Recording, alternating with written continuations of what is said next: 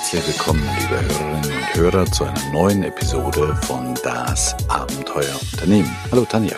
Hallo Hans-Jürgen. Ja, ähm, vielleicht analog zur aktuellen Lage heute mal was zum Thema Kommunikation in der Krise. Die Frage ist natürlich, ähm, ändert sich da was? Merkst du eigentlich etwas, so zu Hause im Büro bei dir, dass sich Kommunikation verändert?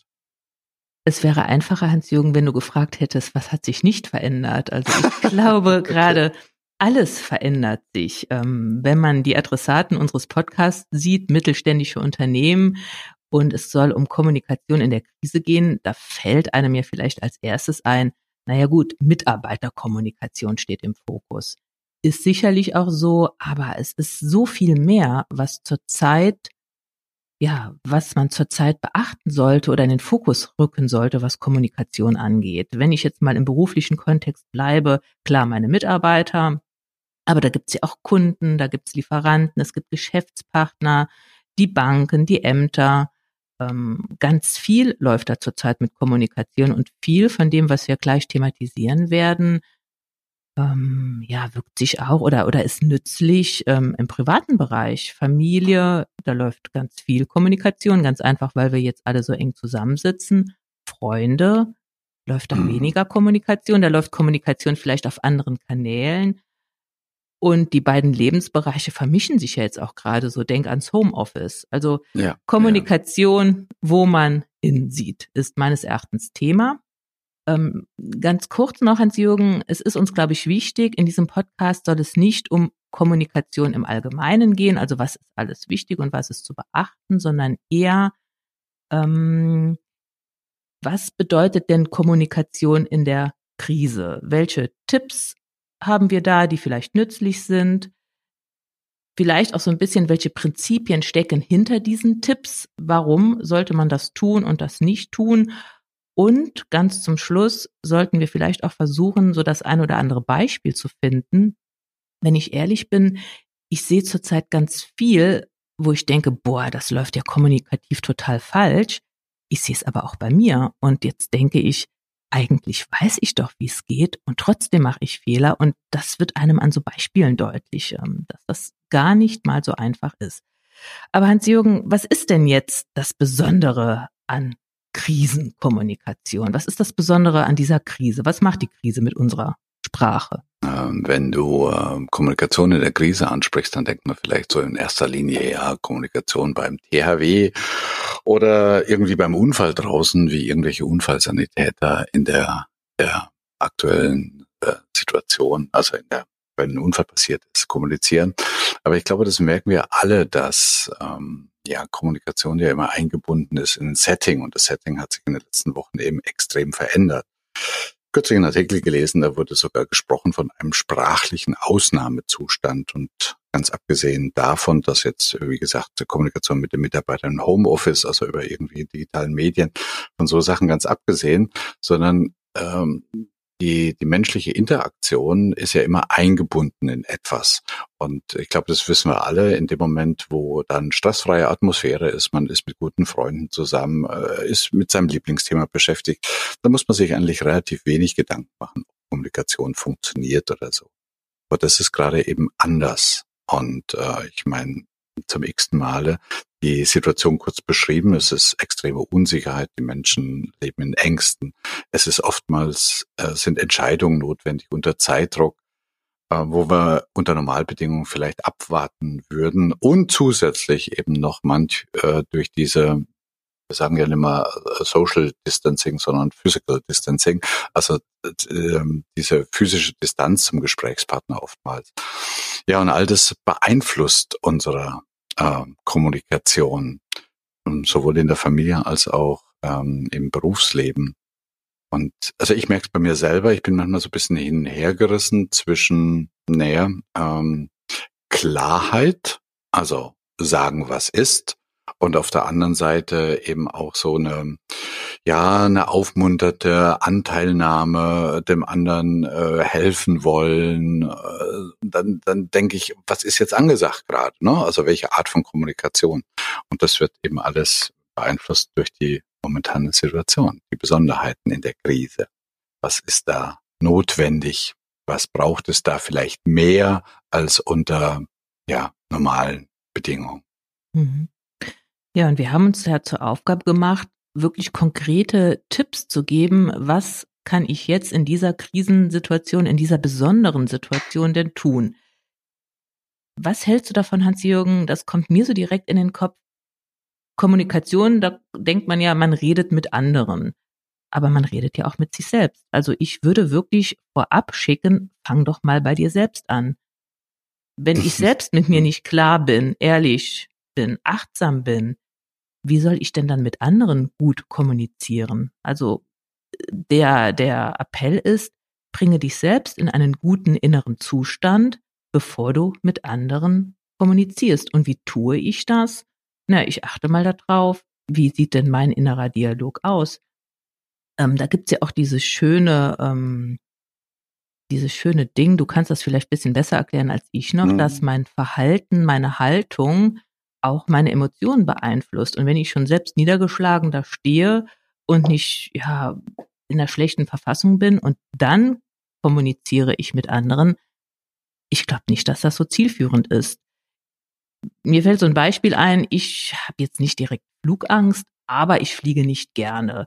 Und wenn ich da im Flieger sitze und dann klappert es da und wir kommen in Turbulenzen und hm, ich bin leicht unruhig. Und wenn ich dann das Flugpersonal sehe, was die Ruhe behält, was keinen Stress verbreitet, dann werde ich gleich auch ruhiger. Also mhm. so der Appell, kommuniziere mit dir selbst, bringe dich in einen guten inneren Zustand, kommuniziere gerade wichtige Dinge nicht mit anderen, wenn du in einem akuten Stress bist, weil der Schuss geht nach hinten los.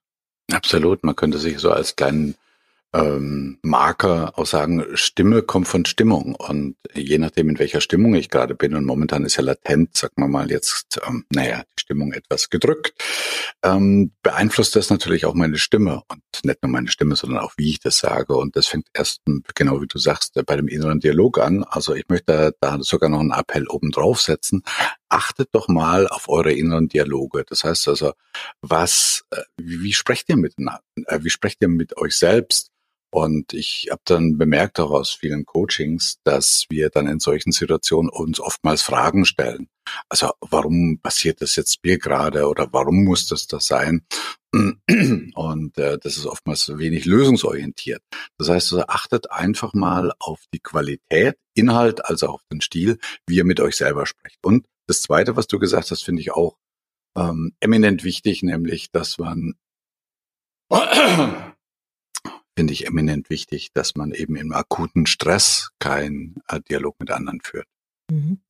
Vielleicht eine Idee für den nächsten Podcast. Jetzt bin ich aber im Stress und mir geht's auch innerlich nicht so wirklich gut. Und jetzt muss ich aber mit anderen kommunizieren. Wie tue ich das denn? Wie bringe ich mich jetzt in guten Zustand? Also ich wollte jetzt kein Fass aufmachen, aber das kommt mhm. mir jetzt so, das würde mich mal interessieren. Mach mal vielleicht den nächsten Podcast drüber. Ja, kann man gut machen. Also ich meine, da gibt es eine ganze Menge, sagen wir mal, schnelle Tipps. Atmung ist zum Beispiel eins, ne? wenn man jetzt gerade ein bisschen unter Stress ist, dass man sich einfach mal hinsetzt, bevor man zum Telefonhörer greift oder in die Zoom-Konferenz geht, mal für zwei Minuten die Augen schließt und ein paar Mal tief einatmen. Das mhm. Atemrhythmus hat ähm, mhm. ziemlich massiven Einfluss auf den inneren Zustand. Aber da könnte man, bin ich bei dir, lass uns da lieber mal noch einen extra Podcast machen. Ich finde, äh, du, also Punkt eins, bei sich selbst beginnen zu achten, wie der innere Dialog läuft, äh, im guten inneren Zustand sein, in einem bestmöglichsten inneren Zustand sein und nicht unter akutem Stress mit anderen zu kommunizieren und zu sagen, okay, im Zweifelsfall, wenn ich es gerade nicht hinkriege, dann verschiebe ich das halt noch eine Viertelstunde. Das gilt, glaube ich, auch für Normalsituationen.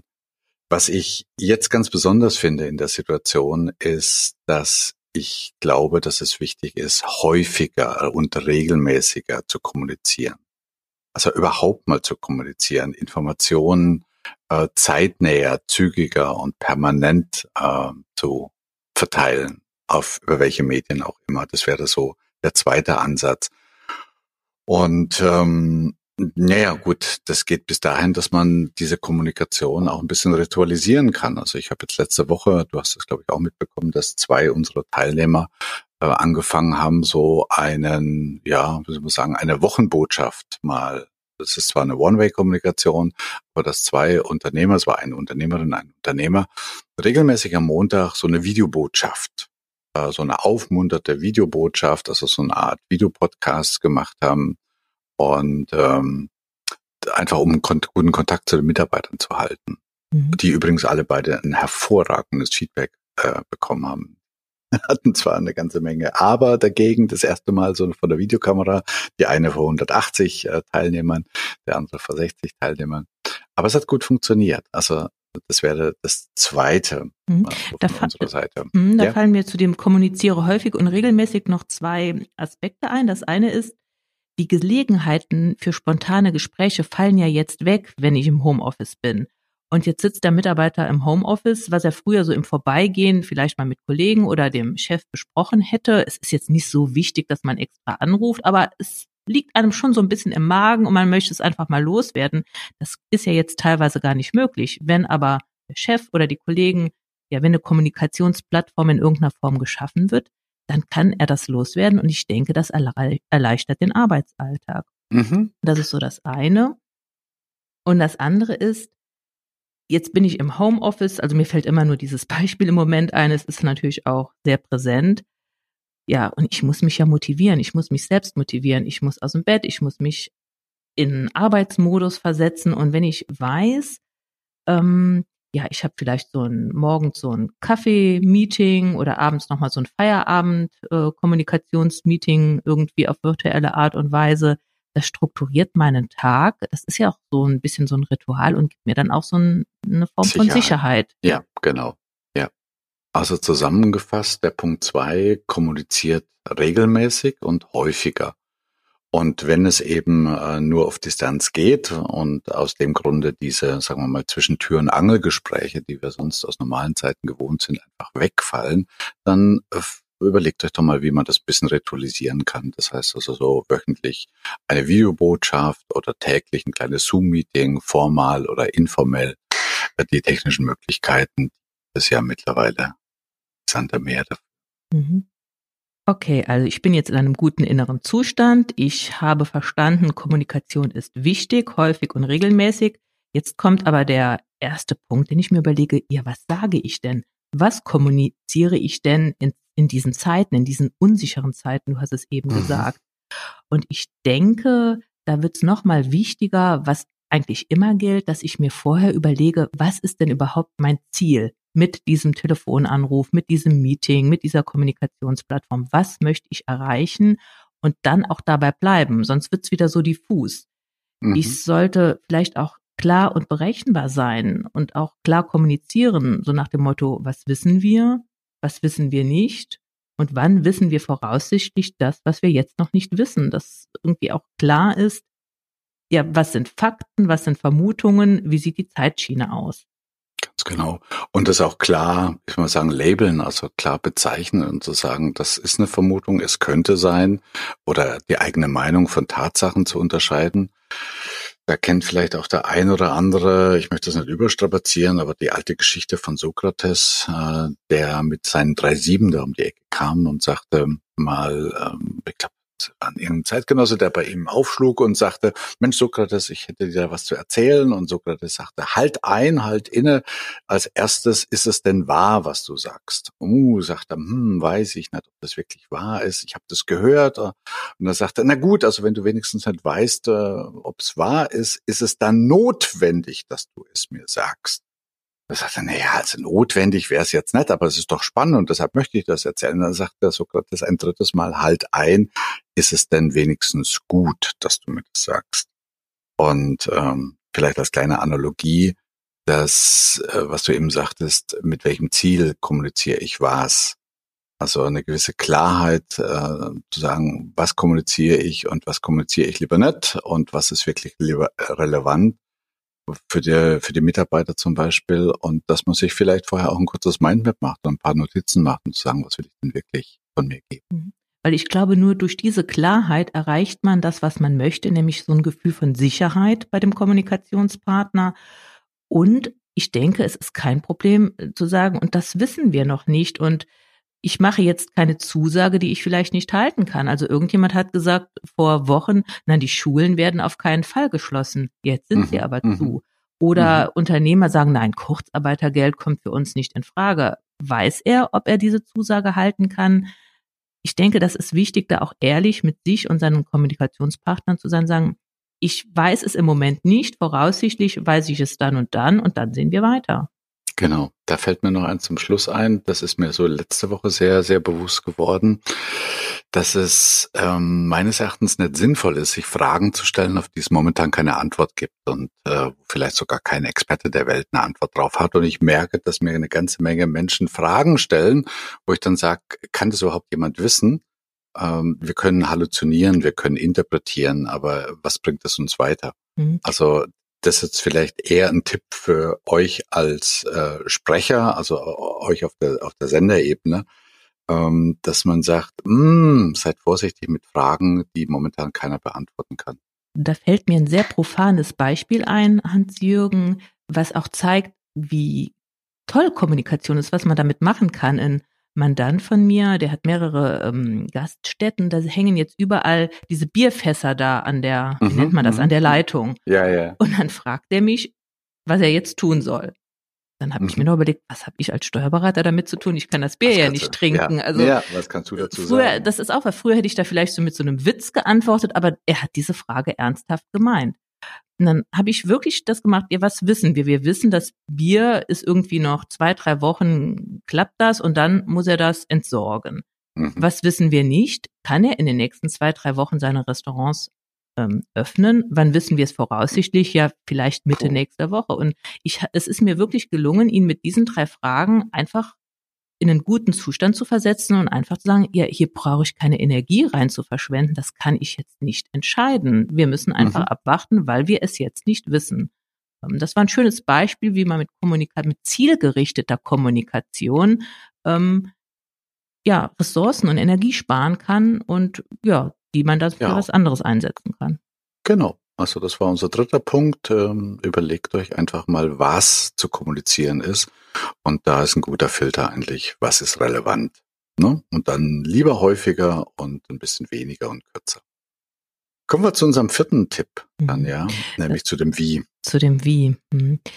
Da denke ich, ist es gerade in Krisenzeiten extrem wichtig, den Fokus auf dem Gesprächspartner zu haben und sich wirklich zu überlegen, was braucht er, wie sieht dessen Situation aus und wie bekommt man das hin? Ich meine, wir sind alle keine Hellseher. Es gibt ein ganz einfaches und probates Mittel.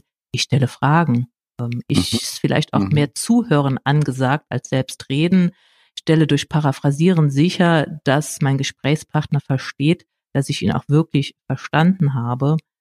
Ähm, wenn jemand, wie soll ich sagen, es, es gibt ja so Phrasen kommen aus der Opferrolle oder sieh doch die Chancen in der Krise, die mögen in vielen Fällen angebracht sein. Wenn ich aber einen Gesprächspartner vor mir habe, der vielleicht jetzt gerade sein Geschäft aufgebaut hat, durch viele Täler gegangen ist und jetzt zerreißt ihm hier, zerreißen ihm die Maßnahmen alles, ja, dann hört sich das zynisch an, wenn ich sage, sieh ja, doch mal die Chancen. Also wirklich Fokus auf, auf dem Gesprächspartner haben, das wäre so meine. Ja, das haben wir ja auch letzt, die letzten zwei Wochen erlebt mit unserer Gruppe, die wir jetzt so online betreuen, dass es auf der einen Seite, sagen wir mal, ähm, Menschen gibt, die ja, sagen wir mal, relativ safe sind momentan, also gesundheitlich sowieso, aber auch wirtschaftlich und die gerne jetzt die Zeit nutzen, so ein bisschen über den Tellerrand zu gucken, ein bisschen eine Zukunftsperspektive aufzumachen, währenddessen andere wirklich, ähm, sagen wir mal, in existenziellen Notständen sind.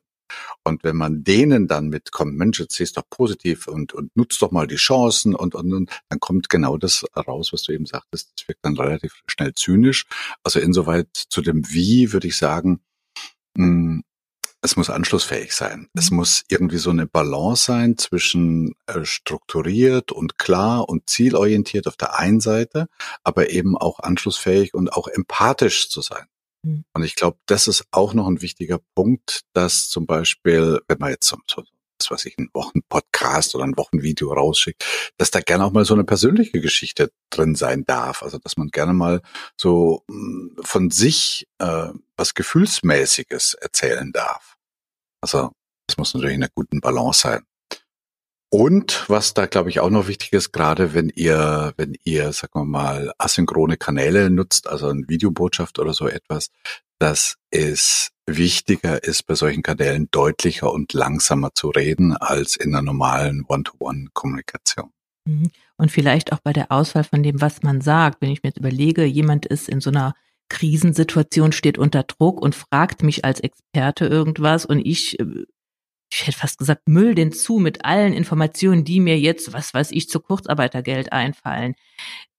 Das bringt in dem Fall nichts. Der, der Druck wird ja nur noch größer. Dann bin ich wieder bei sei empathisch, finde raus, was interessiert den wirklich, wie ist denn die konkrete Situation und gebe dann die Informationen, Informationen raus, die jetzt auch hier notwendig sind und nicht mehr. Mhm. Genau, genau. Mhm. Ja, und manchmal kommt Dir lag was auf der Zunge? Ja, wenn ich noch was sagen darf, ich finde ja. auch dieses Kommunizieren nachvollziehbar ganz gut, weil wir eben jetzt in so einer Ausnahmesituation sind und ich sage jetzt irgendwas, treffe eine Entscheidung oder habe ein Gefühl, ich sage jetzt, ich bin aber jetzt ganz schön sauer oder so. In einer Normalsituation können vielleicht jeder nachvollziehen, warum ist das so. Aber wir befinden uns alle in Situationen, die kennen wir so nicht. Und deswegen ja. meine ich mit nachvollziehbar, begründe das, sage, ich habe so entschieden, weil oder ich bin sauer, weil, dass der Gesprächspartner das besser nachvollziehen kann oder erläutere die Prämissen deines Handels, weil wir sind in Ausnahmesituationen und da sollten ja, ja. wir uns auch die mhm. Zeit nehmen, trotz Zeitdruck klar auch zu begründen, warum sind wir jetzt da, wo wir sind. Ja, es ist ja nicht nur der Zeitdruck, Tanja, sondern es ist oftmals so, dass es uns ja selbstverständlich ist, wie wir zu diesem, zu dieser Entscheidung gekommen sind. Und manchmal stellt man dann äh, überhaupt in Frage, dass es dem anderen eben nicht so bewusst ist. Und deshalb ist es wichtig, einfach diese Plausibilität, diese Nachvollziehbarkeit mhm. äh, durch die äh, Prämissen nochmal klar zu machen. Und Uh, last but not least zu dem Wie. Ich meine, das ist, glaube ich, Eulen nach Athen getragen, aber ich merke, dass es momentan vielen Leuten so geht, dass sie ein bisschen dünnhäutig sind und dass es manchmal ein bisschen schwer ist, auf der Sachebene zu bleiben und dass relativ schnell die Beziehungsebene ins Spiel kommt. Ähm, und da denke ich, eine gewisse, ich, ich, ich mach, tick jetzt fast ein bisschen rum zu sagen, äh, höflich zu bleiben. Also äh, dem anderen Danke zu sagen und vielleicht mal ein Bitte oder mal eine Frage zu stellen und ähm, dem anderen zu signalisieren, dass man ihn verstanden hat. Du hast vorhin schon mal paraphrasieren genannt. Also so die, die der soziale Schmierstoff, der eigentlich in jeder Kommunikation ähm, notwendig ist mhm. und sinnvoll ist. Ne? Ja, jetzt haben wir viel darüber geredet, äh, wie man kommuniziert. Was geht denn gar nicht? Was sind denn so No-Gos jetzt Boah. in der Kommunikation? Also ich weiß nicht, wie es dir dabei geht, aber ich lese eine ganze Reihe von Artikeln über die momentane aktuelle Situation. Die sind voll von einem Vokabular, die, da rollen sich bei mir die Fußnägel hoch. Krieg, Kriegsvokabular meinst ja. du? Ja, ja. Ganz ich wollte es jetzt ja. nicht so sagen, aber ähm, es, es geht Leben um Leben und Tod und wir sind an der Front ohne Munition, hat die FAZ äh, mal äh, vor ein paar Tagen geschrieben. Und ich, ja, das ist natürlich martialisch und das äh, bringt vielleicht auch ein paar Leser, aber ich glaube, dass das, boah, das geht gar nicht, finde ich. Es macht ja auch was mit den Menschen. Guck dir doch die ja. Hamsterkäufe an. Also meines Erachtens sind die darauf zurückzuführen, wenn mir jemand erklärt, wir sind im Krieg, ja, dann kaufe ich auch ein bisschen mehr ein als sonst. also ich weiß nicht, ob da jetzt eine Ursache-Wirkung ist, aber ich, es, es zahlt auf jeden Fall nicht darauf ein, die Leute, sag mal mal, zu beruhigen und, und, und positiv und zuversichtlich zu stimmen, ähm, wenn Mr. Macron sagt, wir sind im Krieg. Ne? Ich, man kann sich vorstellen, wenn man einigermaßen klar im Kopf ist für einen Moment, was er damit meinte, aber es überhaupt das zielorientiert ist, weiß ich jetzt nicht. Also ich würde mal sagen, als erstes No-Go keine Kriegs- und Kampfmetaphern äh, oder Vok Vokabular. Ähm. Ja, und dann gibt's ja noch, da bist du jetzt auch wieder der Experte, diesen diesen passiv-aggressiven Stil. Das, ich meine, den können wir ja alle ganz gut, so sich. Ja, mehr oder weniger, du. Da gibt es Profis und Amateure. Also ich mhm. kann den selber ganz gut, merke ich, wenn es mir es nicht gut geht. Und ich habe äh, mir deshalb auch eine ganze Menge Gedanken drüber gemacht. Und weißt du, wenn, wenn jemand äh, offen aggressiv ist, also man könnte dann sagen aktiv aggressiv, äh, und den anderen verbal angreift, dann, äh, dann weiß man wenigstens, woran man ist. Mhm. Aber vielleicht muss man ganz kurz mal den passiv-aggressiven Stil auch mal definieren. Ähm, passiv-aggressiv meint, das ist so eine Art von impliziter Kommunikation. Und zwar äh, implizit im Sinne von mehrdeutig. Und äh, das ist eine Art von Kommunikation, die von, von Benehmen her, also fast noch akzeptabel ist, also so im Bereich des, das kann man noch so stehen lassen, aber man merkt, da ist irgendwie eine feindselige Einstellung oder da ist Zynismus oder da ist Ironie dabei. Ne?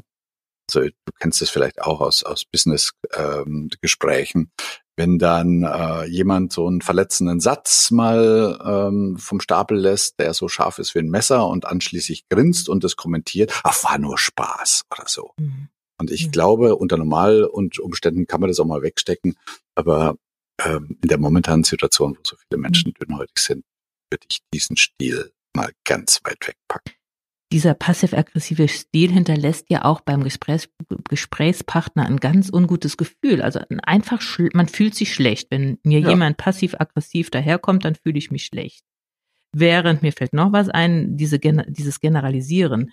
Ähm, ihr mhm. habt schon wieder oder du machst immer, äh, du verstehst mich nie. Das ähm, regt dann so einen Widerstand an. Dann, dann werde ich aggressiv. Das sollte man vielleicht auch sein mhm, lassen, diese das, Generalisierungen geht Hand in Hand dann mhm. oftmals. Ne? Und ja, ich verstehe es ja auch. Weißt du, egal ob du jetzt irgendwie beim, beim, beim Supermarkt einkaufen gehst und äh, da vergisst du für einen Moment den Meter 50 Abstand zu halten, weil du irgendwie gerade im Obst am Wühlen bist oder so. Und dann wirst du äh, von jemand angegangen. Äh, Sie wissen doch, ich verstehe es in dem Moment.